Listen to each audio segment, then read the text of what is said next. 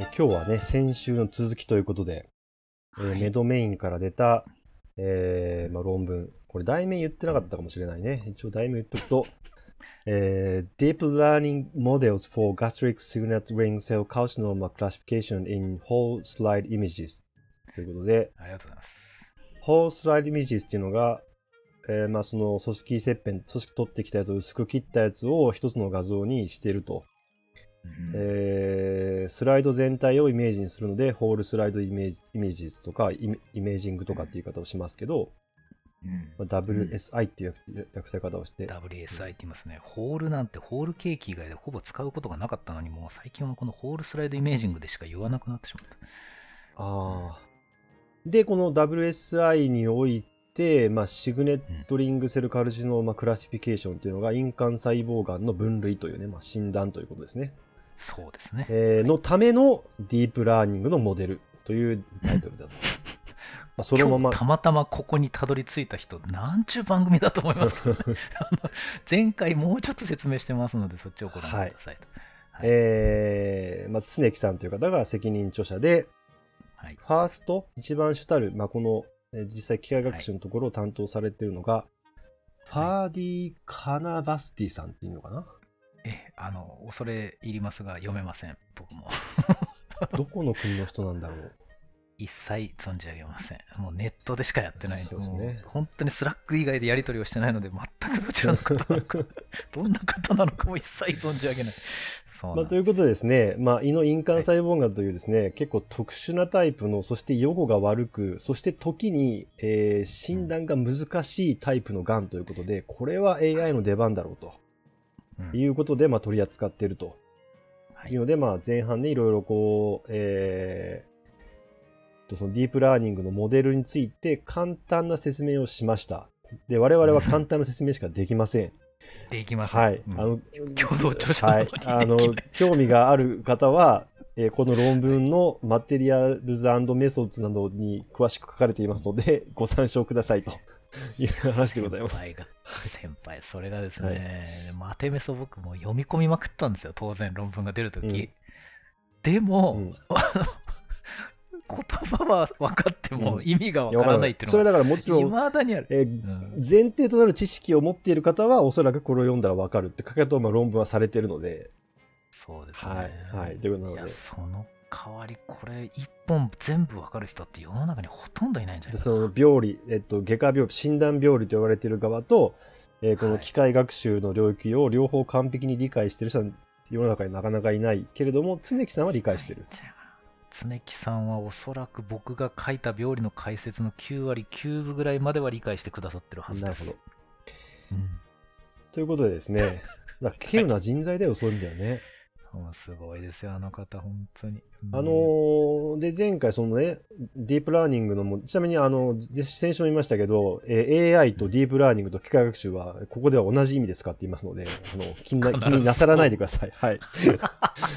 えーディープラーニングのモデルをね、簡単に説明したときに、 weakly supervise と、えー fully supervise っていうのがあって、 fully supervised っていうのは、まあ、細かく分けた画像を全部にラベルをつけて、ガンかガンじゃないかっていうのをやった上で、えーうん。コンピューターに入れて学習させるっていうので、 weakly supervised っていうのは、大きい一つの画像で、ガンがあここにあるかないかっていうことだけ、つまり、えー通常の病理診断の結果さえあれば、それを細かく画像を分けて、一個一個を、えーまあ、機械学習させることになるんですけど、それでも、うん。えーちゃんと学習できるという方法で、まあ、できんだったら weakly supervised の方がいいよねっていうえ話で実際に、えー、とこの論文ではウィークリースーパーバイズドで良い結果が出ているので、まあ、やったということなんですけど、うん。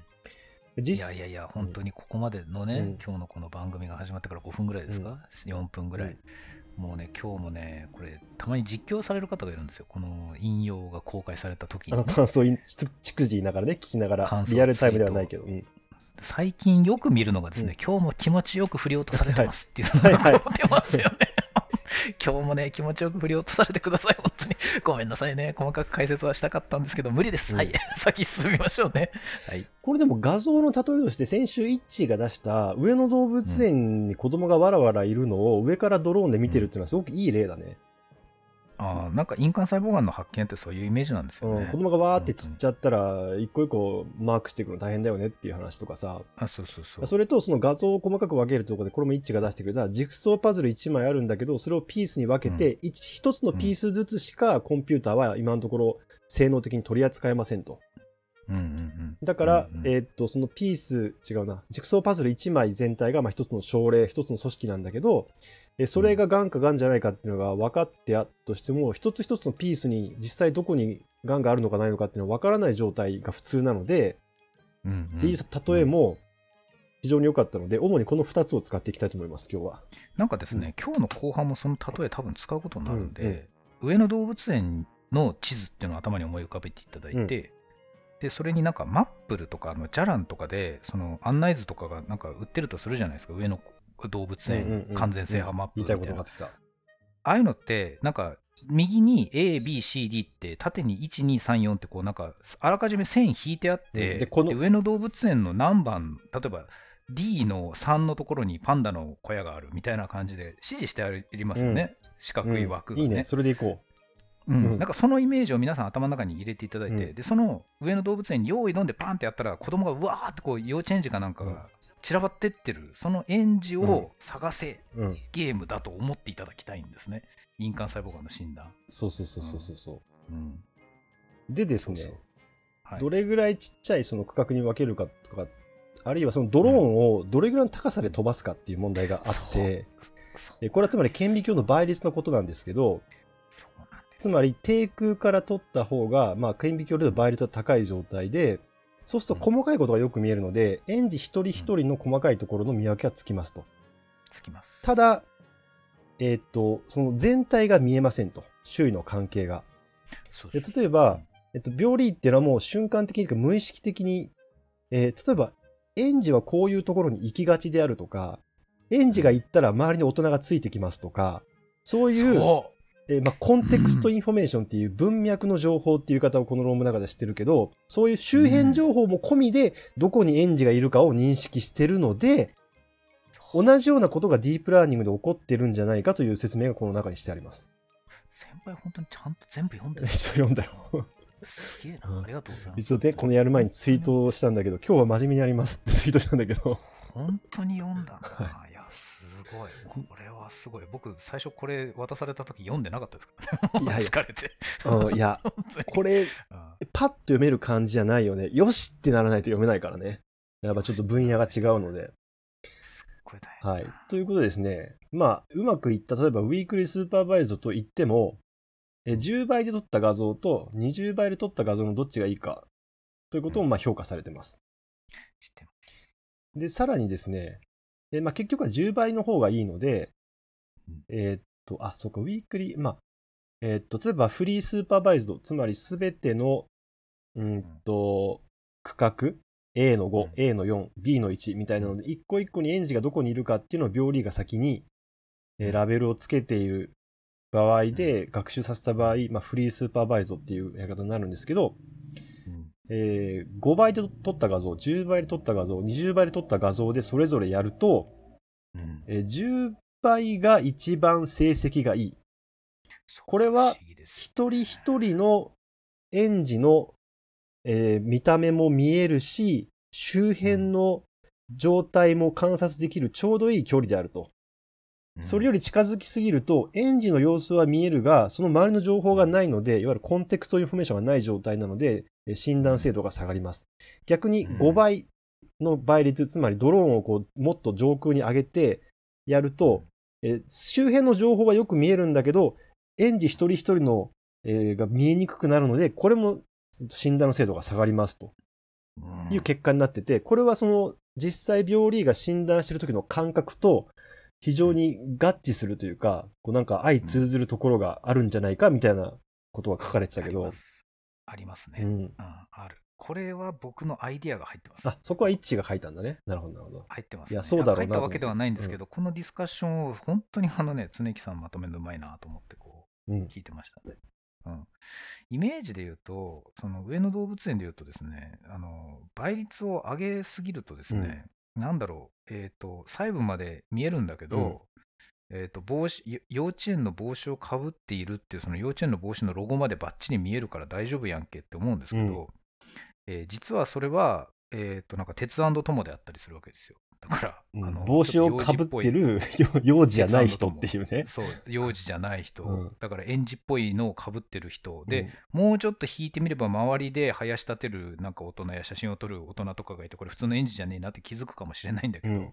人だけ拡大しまくるとなんか園児っぽいねっていうふうに診断してしまうとそれが拡大しすぎた場合はいはい。であののっぽさんみたいな感じのっぽさんみたいなそうそうそうのっぽさんみたいなやつをあの周りにゴン太くんが歩いてるのにもそれすら目に入らないぐらいのサイズで見てしまったために、これなんかそういう園児なのかなみたいなふうに思ってしまう間違いがあるし、あともっと引く、うん。遠くで見ると、なんかぼやっとしちゃって、あれ子供なのかなと思ってたらなんかただ帽子が飛んでただけみたいな、うん。そういうのも拾ってしまうとか。あの遠く本当にそのニュアンス、遠くから、あのコンビニ袋を、うん、うんえーカラスと見間違えるみたいな鳥と見間違えるみたいなネタが そ四つ葉とにあったんだけど。それ萌え系だなと思ったら四つ葉でしたね。わかるわか確かる風化だったと思うんだけどな。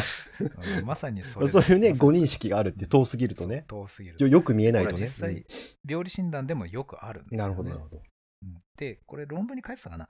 あのですね、僕ら最初から最強拡大に絶対にしないんですよね。うん。最初はやっぱり、その一つの診断が終わって、その時例えば対物レンズが40倍っていうデカめのやつだとしても、うん。次の検体見始めるときに必ず指でガシャガシャガシャってこう回して、もう一回あんまり拡大上げてない状態からまず入るっていう癖があって、うん。それは多分いきなり最強拡大じゃ診断なんかできねえよって僕らの脳が言ってるんだろうと、そういう話はしましなるほどね。た。うん、あのなんかその、まあ、いわゆる弱角って言われてる弱い拡大。弱い拡大弱ね。拡大。うん。うん、でこう、まあ、全体をまず見て雰囲気をつかむっていうことだよね、でもその時にすでに、あれ？なんかここ変だなっていう警告が鳴るわけだよ頭の中で。なります。でそれでちょっと倍率上げてみてあやっぱりここは例えばがん細胞がいるんだとか、まあ、あるいは、うん。あちょっと危なく見えたけどあでもちょっとあこういう感じで違うんだなとかっていうのが分かるってことだよね。わかりますね、うん。本当にそうです。でその精度が年々上がってってもうほぼほぼ弱拡大で見分けがつくようになってきて確認のためにちょっと拡大上げたりするとかっていう形になるわけ？そうです。そうです。そうです。本当にそう。あれなんかさ20倍とかでずーっと見ていくとさマジで頭おかしくなりそうになるよね、頭おかしくなりますよ。本当にね。なんかイライラしてくる。あれ何なんだろうね なんでしょうね。拡大上げするとなんか、な、なんなんだろうな。情報が取れないんだよねのかな。あ、もう今同じようなことうんを違う言葉で言いましたけど、本当そういうことなんですよね。不思議だよな。確かに目に飛び込んでくる細かい情報はたくさんあるんだけど、なんか頭の中でインテグレートされないっていうかさ、まとまんないっていうかさ、何見てるか分かんなくなるっていうかさ、ねゲシュタルトが崩壊するっていうかさ、あー本当に。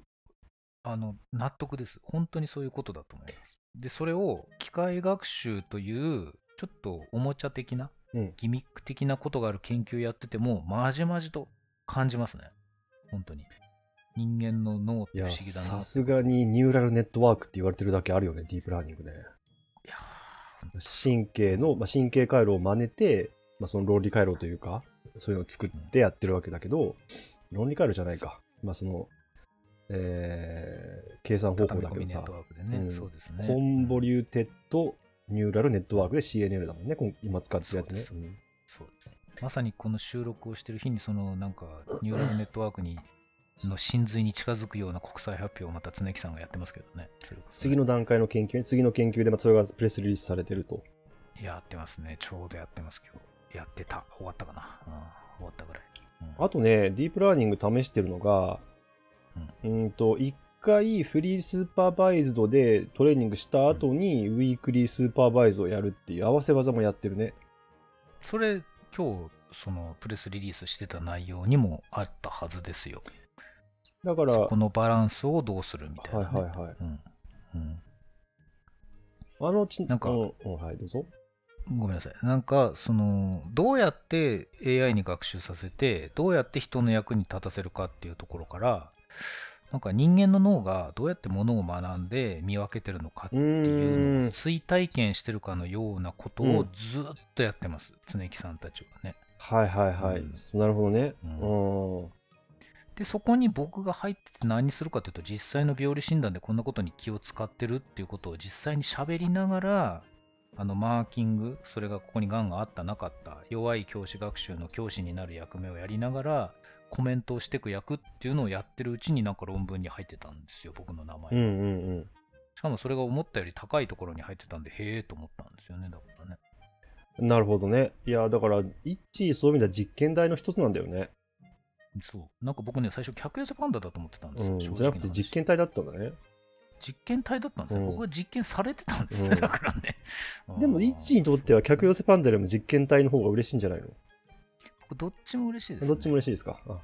今回の話に関しては、客寄せパンダであるかもしれないなと正直ずっと思ってたんですけど、思ったよりですねあの診断してる時に自分が考えてることが炸裂してくんですよ。その会話の中で。うんうんうんうんうん。こんなことも考えて診断できるんだっていうのもあって結構僕にとってのメリットになってることがすごく多かったのでありがてえなって感はあ、やってるところで自分にもフィードバックがあったんだね。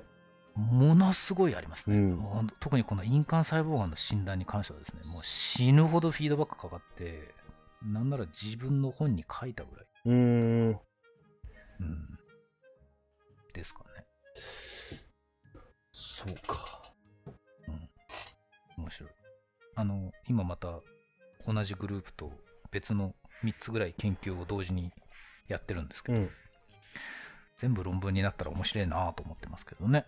本当にね。まあまあでも研究してるからにはそのうち論文になるんじゃないの？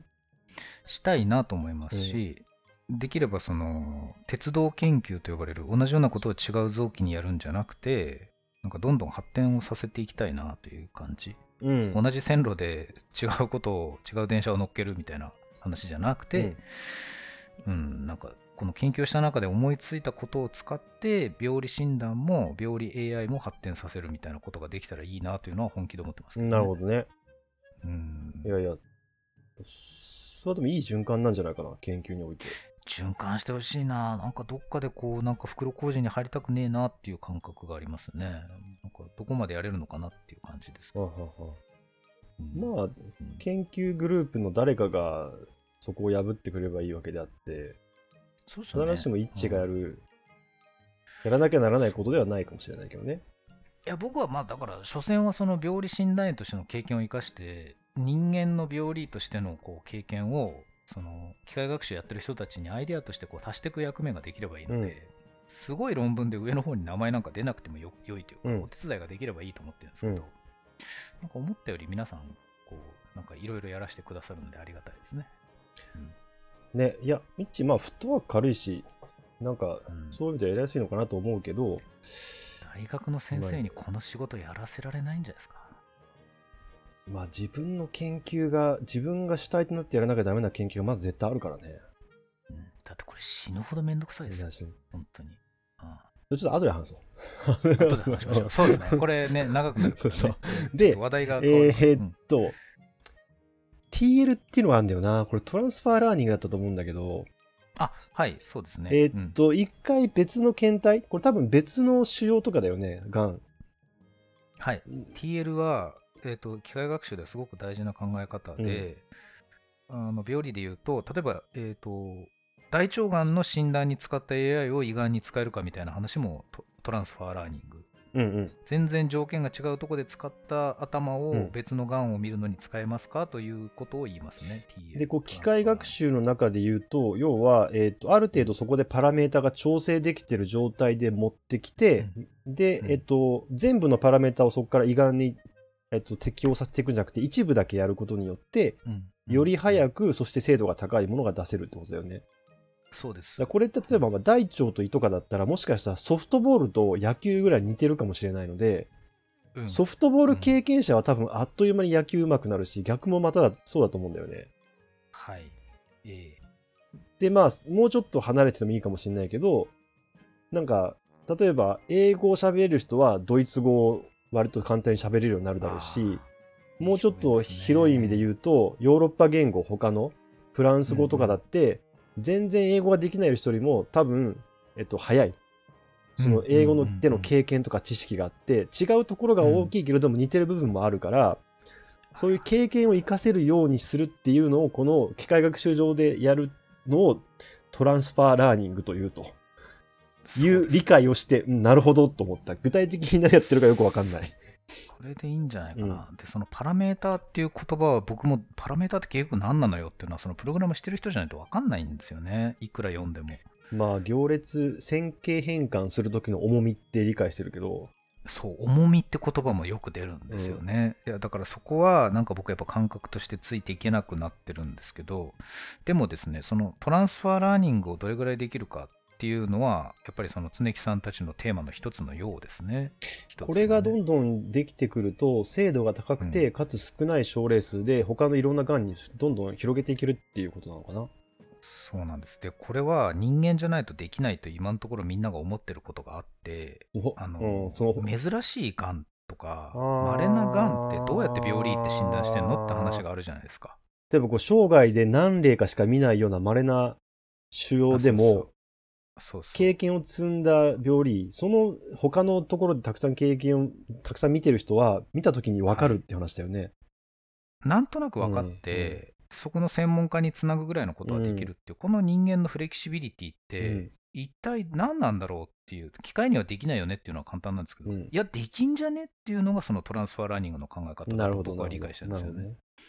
で、そこでもう一つ面白い話としては、ほどねちょっと今思いついた話なんですけど、えー食道がんうんと子宮頸がんってあるんですよ。うんまあ、上と下で全然違う場所にできるがんですけど、うんこれ言葉で言うとどっちも扁平上皮がんっていうのが一番多いんですね、日本では。まあ扁平上皮って一番有名なのは皮膚は扁平上皮でできてるよね。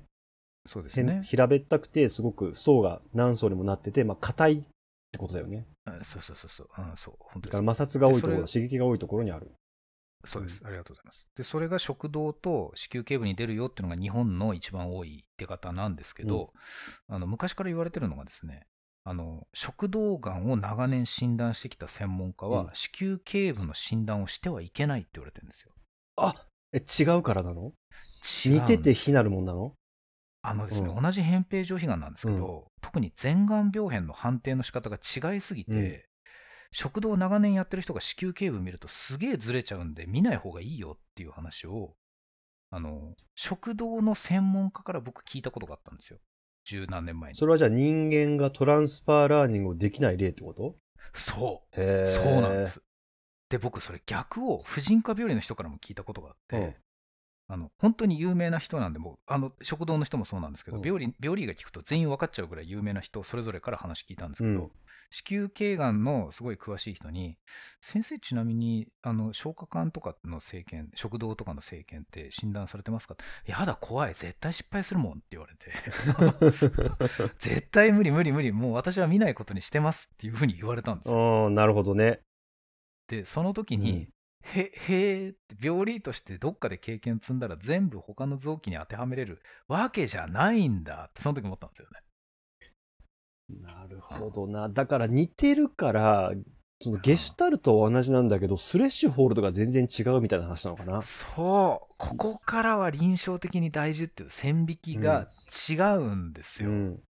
この話面倒すぎるんでちょっと全部はしないですけど本当に現象として同じようなグラデーションで進んでいくことであってもこっから異常と取ろうっていうラインが場所によって違ったりするんですね。で、そのラインっていうのは実際臨床症状とか、どれぐらい癌がそこから進行するかとかっていうことに基づいて決められてるので、そうです。えっと、まあ、病理が見てるから形態、形で決めてる、形のこう変遷は同じような感じなんだけど、その形と臨床の症状との結びつきが子宮と食道で違うから、まあ、混乱するというか、一回ガチッと固まってしまったものを、分かっててもこうずらす、そこの場だけずらすっていうことが難しいんだね。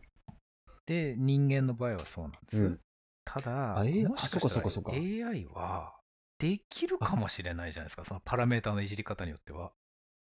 結構あっという間にできるかもね。そこがですね、うん僕、ふわっと考えてたことなんですけど、うんトランスファーラーニングっていうのは本当に人間の病理を超える可能性を結構秘めてるなと僕自身は思ってるんですよね。そういうところにおいてはまずね。そうなんです。他の臓器で学習した内容を別の臓器に当てはめるときにちゃんとパラメーターさえいじればすぐに学習時間短くいけるのでは？というのはうん夢でも何でもない。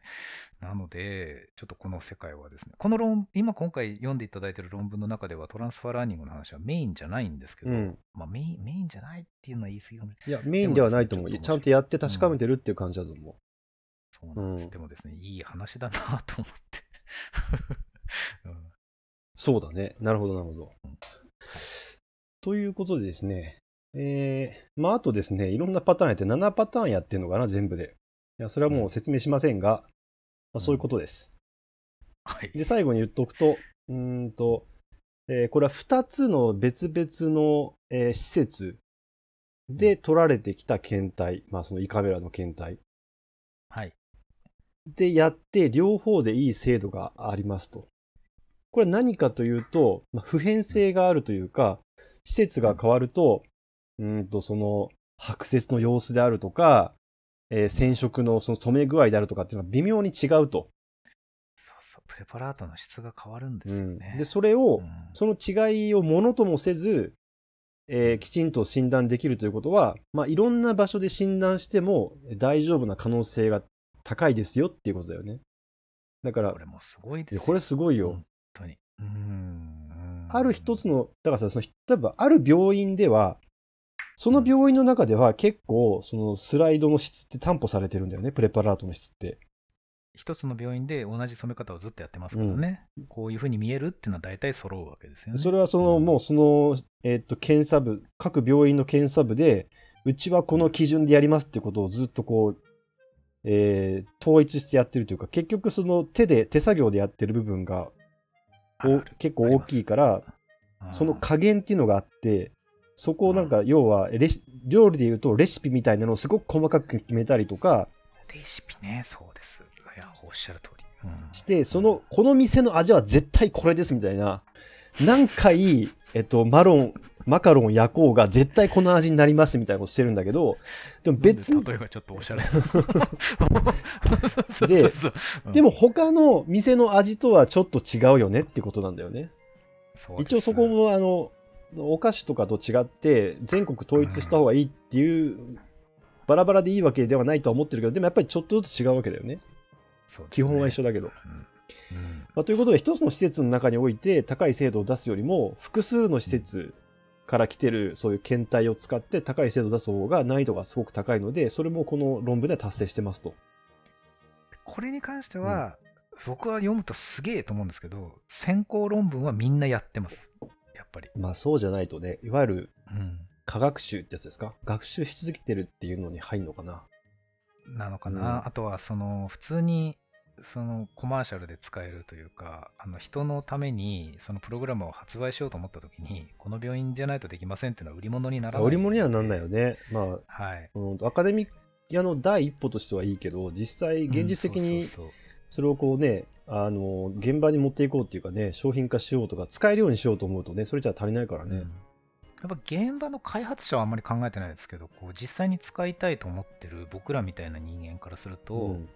あのこの病院では使えるけどこっちの病院では使えないっていう時点でなんか人間の病理を下回ってるように感じちゃうんですよね。人間だったら施設ごとに多少頭の中で補正するやんけそれもそうだよね。なん思かまあ病理切片って紫色とピンク色が混ざった感じだけどさ、ピンピンク色が濃かったり薄かったり紫色が濃かったり薄かったりするだけで結構見た目のイメージって変わるけど変まあちゃんとトレーニングされた病理ってそれをこう、うん。アジャストするんだよね目が。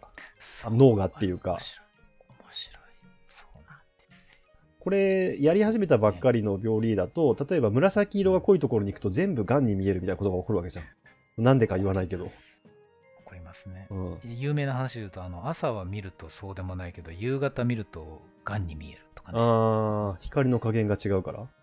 なんか周りが暗いせいでなうん。のかなわかんないですけど、こう周りの光量によって目がその微妙に補正をかけてしまって、角が濃く見えるとかなんかそういうのをうんうん。若い頃は言うんですよね。でもそこもう全く関係なくなるわけだよね。あ、いや、なんかですね、指差し確認、声出し確認みたいなことしてますよ。夕方見たから明日の朝もう一回見ようとかっていうふうにちゃんと口に出して、ああ一応のミスをそう防ぐ。なるほど、なるほど。それってなんかね、まあ、やっぱ見え方違うっていうのはあるからね。例えばうん、日中野球のボール打つのとさ、ナイターでボールと多分全然違うよね。違うんじゃないかな。見え方ね。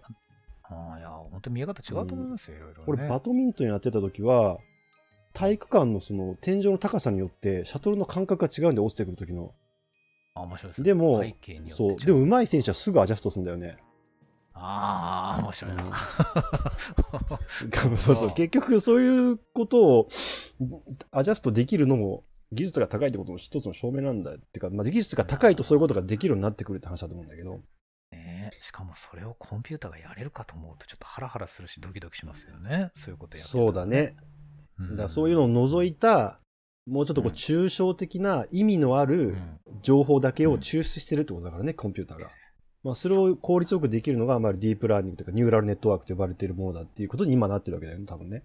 そうですそうです、うんそういうことですうんよし。大体論文の説明終わった。あと、ちょっと ROC、うん AUC の説明をしてもいいけど、うん、まあ、それぐらいでいいか。で、ありがとうござはいいま。す。あの、ちょっとね、これから、あの、ライブ配信があるので、一旦ここで収録を切って、あとは、えー、この論文の感想とか、一致の意見なども聞い後半で聞きたいと思います。はい、はい。えー、ということでね、あのうん無事ライブ配信も終わって、後半やっていきたいと思いますが、はい。まあ、あの大体ね、結果は発表し終わったんで、まあ、その weakly supervised っていうね、方法が一番良かったということなんですけど、うん。まあ、それに一致がいろいろね、その、えー病理との感覚と、うん。そのディープラーニングの結果が、まあ、関連してるとか、リンクしてる部分があって面白いという話と、うん。えーまあ、その、見る拡大倍率とかね。うんで、あとは、その、えー人間が間違える部分、はい。そして AI が間違える部分っていうのは共通するところもあるし、違うところもあると。ただ、うんうん。えー AI っていうのは、その病理のアシストをするという意味で、支援をするという意味においては、まあ、十分なクオリティの段階に達しているんじゃないかと。うん。うんなんかここら辺が、ああの、ここら辺にガンがいるんじゃないの？って、例えば AI が指し示してくれたら、お前がそう言うんだったら、ちょっと注目して見てみようと思う。うんっていう話をしたよね。しますね。してます、うん。してますね。うん。まあ、そういうクオリティをね、まあ、一応数値で表すということで、うん。まあ、最後、最後にですね、図の8、うん。だいぶ図飛ばしちゃいましたけど、はいはい、えー ROC、AUC というのがあってですね、うん、えーこれはですね、一応、説明をしておきますか。あの、ちょっと口で説明してパッとわかる人は、もうそもそも前提情報がある人だと思うので、うんまあそういう感じで聞いてほしいんですけど、うんえー ROC とはですね、横軸にフォールスポジティブはいの、えー確率うん、数値、まあ、レートを置いています。で、えー縦軸にトゥルーポジティブを置いていますと。うんうんで、えーまあ AI っていうのは確率、まあ、い0から1までの確率で、えー結果を返してくれるので、0.95だったらもうここはほとんどガンだよねっていう感じで出してくれると。うんうんで、どれぐらい数値が高かったら、えー、がんがあるというふうに判定するかっていうのは、うんまあ、AI が出してくれた答えの後に決めることなんだけど、うんまあ、恣意的にというか適当に決めてはいけないので、うん0からちょっとずつその閾値を上げていきます。0、0.1、0.2みたいな感じで。で、はいこれよ、その閾値、その値よりも確率が多ければがんですと。うん。で、そういうふうにしていくと、まあ、間違える部分と合っている部分があるので、うん。誤ってがんである、陽性であると判定したものを false positive と言いますと。はい。で、ちゃんと合ってるものを true positive と言いますと。はい。でそれを threshold ずっと変えていくと、うん。で、あのグラフ上にこう点を打ってプロットしていくとですね、うん。まあ曲線になるんですけど、うん。それが、えーそのグラフの左上の方を通ってた方がいい結果だよねっていうことになります。これは図を書いてみたり、あるいは ROC って検索してみてもらえばわかるんですけどう、んで、そのグラフの下の面積を、うんえー AUC と言います。うんで、これが完璧にできた場合、うんだよって言った場合は全部 true positive だ。 false positive、誤って陽性だとガンだと判定したものが一つもないっていう場合は、うん AUC が1になります。うんえーランダム、全くランダムにガンとかガンじゃないか適当に言ってる場合は0.5になります。うん。だから0.5と1の間で値が動くんですけど、うん。それが1に近ければ近いほどいいよねっていうので、そして今回の値は0.99ですと。死ぬほどいいっすね。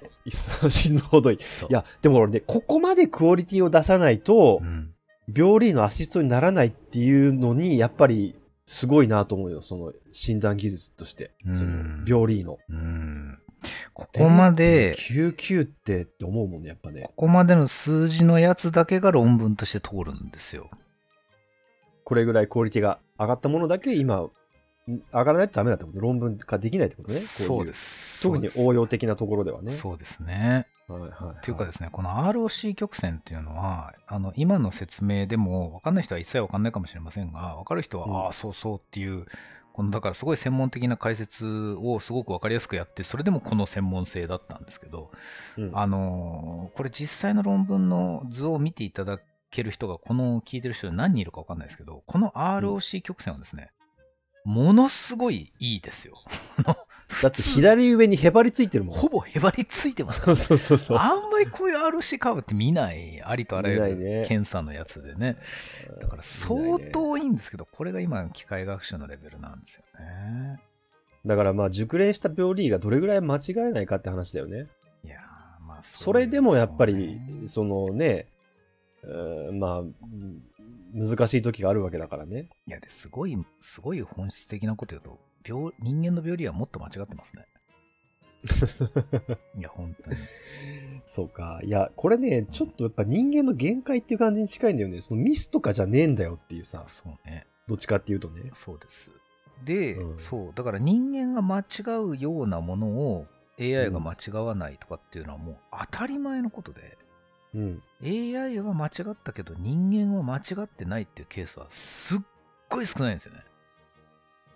一応その代表的な例として論文には載せてるけど、こういうケースは多くないと。多くないです。しかもうん、これを、あのー AI は癌だって言ったけど、これ癌じゃねえよっていう判定を僕はしましたが、うん。病理の結構な量の人は、いや、癌でいいんじゃないって言っちゃうと思うんですよね。そうっすか。そうなんです。で、それを確認するための作業をちょっと手間をかけたり、その、意識を高めたりしたんですけど、これは人も間違うよねっていうのがいっぱい間違ってたんですよ、AI も。うん、まあ、そもそも人が最初にラベル付けっていうか診断をしたものを元に学習しているので、はい。まあそういうけ傾向になるのかなとは思うんだけど、そうですね。だから、うんそうねこ、れ、その、なんていうか、アンスーパーバイズドっていうかさ、その教師なし学習はい。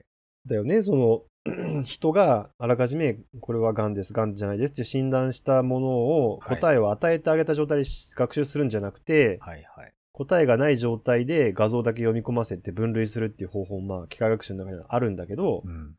果たしてそういうことが病理 AI でできるのかな？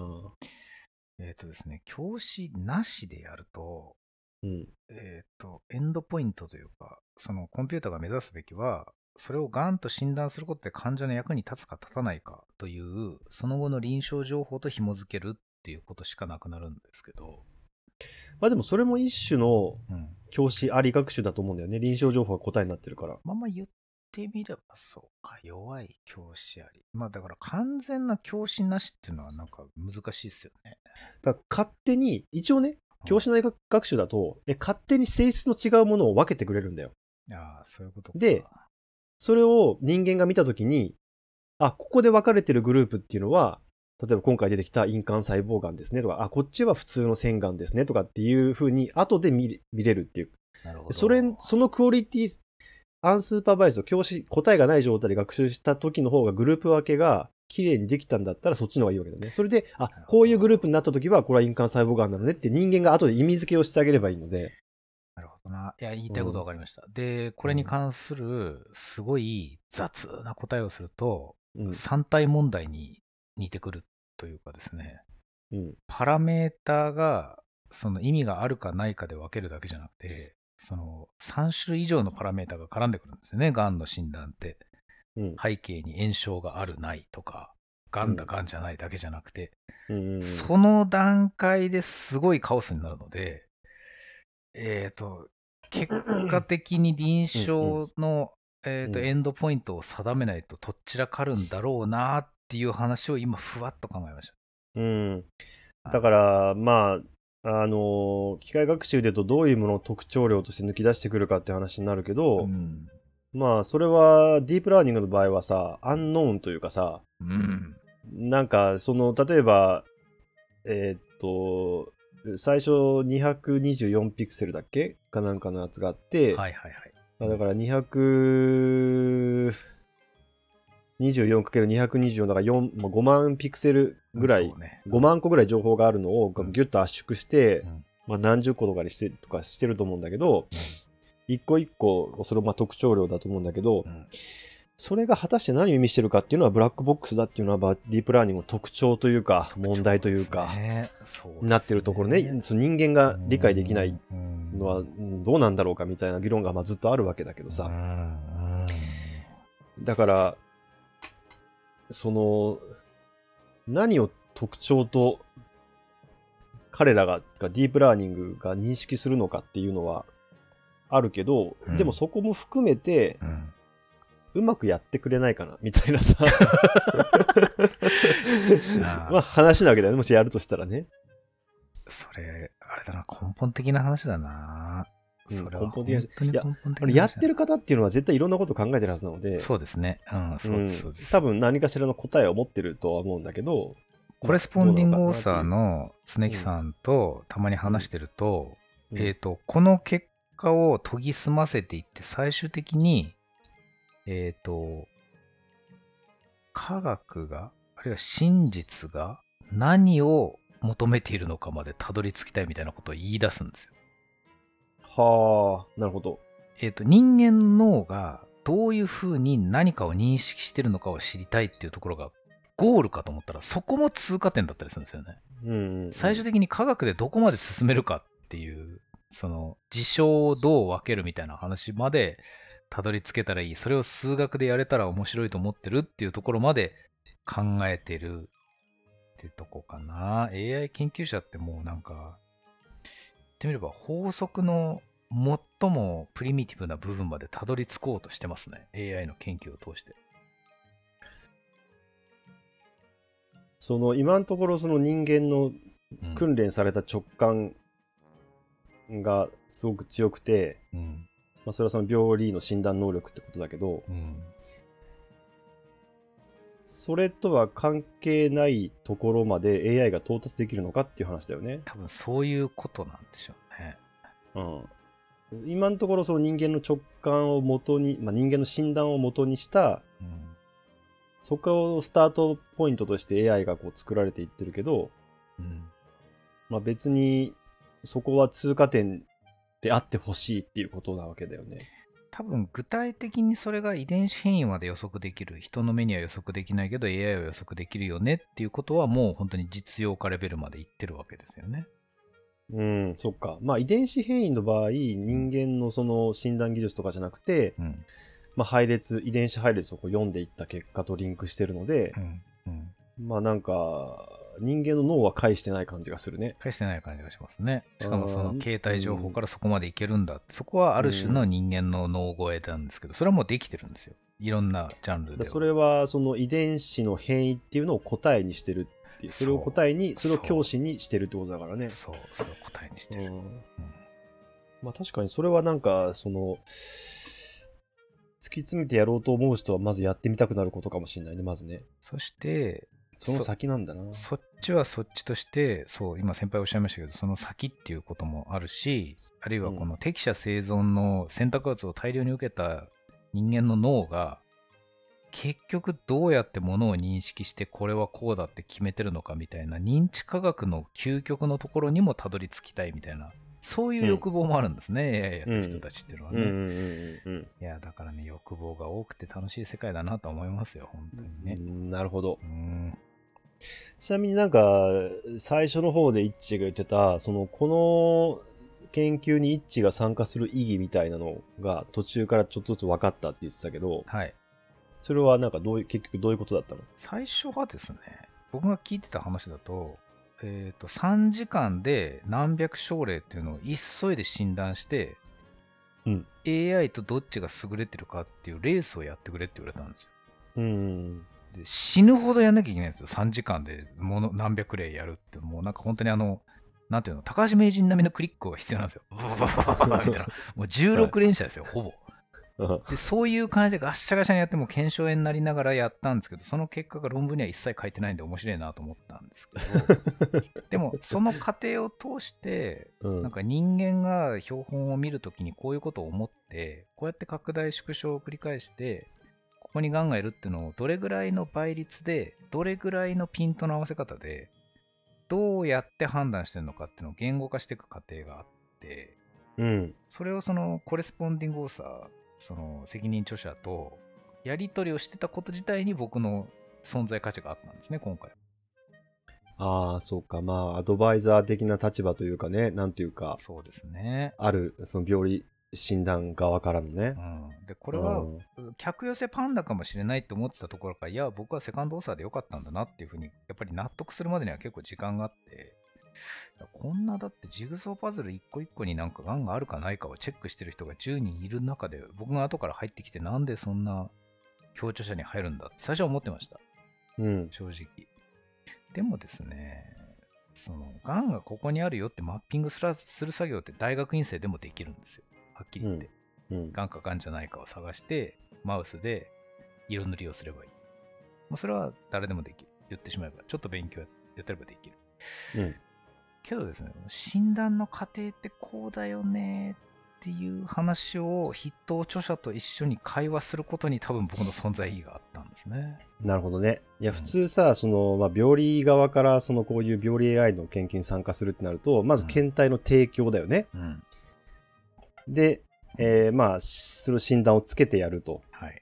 で、イッチがその、スライドをさ、スライドガラスだから1枚1枚は軽いけどさ、結構あれ、ひ100枚ぐらい入ったスライドケースって結構重いもんね。切ないでそれをさ、それをさらに大量にある何千枚もあるやつをさ、で荷物に梱包して送るみたいなのでさ、筋肉痛になったみたいな。そう、僕この間それね、こうツイートしたけどね。2500枚あの箱詰めしたんですけどね、あの腰を痛めました。うん、だからそういう、うん。そう。まあ肉体労働じゃないけど、その物理の仕事をするっていうさ、物理のね。実際スライダー使ってるのこっち側だし、それでまあ例えば画像を取り込むとかっていうところももしかしたら、はい。まあ場合によっては病理側でやることもあるかもしれないし、うんね。一枚一枚ね、技師さんとかと協力しながら。うん。まあなんかそういうところを想像するけど、まあそれもやりつつ、うん。もうちょっとこう、ディスカッションの場というか、うん。病理側の感覚と、その、えーまあ、ディープラーニングをやってる、その情報工学的なその考えとそのすり合わせというか、そこでこうなんかディスカッションするっていうのが、まあ、存在意義だと。なんとなくそう思いました。あの、AI だけでずっとやってる人たちに、病理診断医がどういう感じでやってるのかっていうのを、ややデジタル寄りの言語化をして、そこに頑張って近寄っていくっていうところに多分、一応僕の存在意義はあるのかなぐらいかな。なるほど。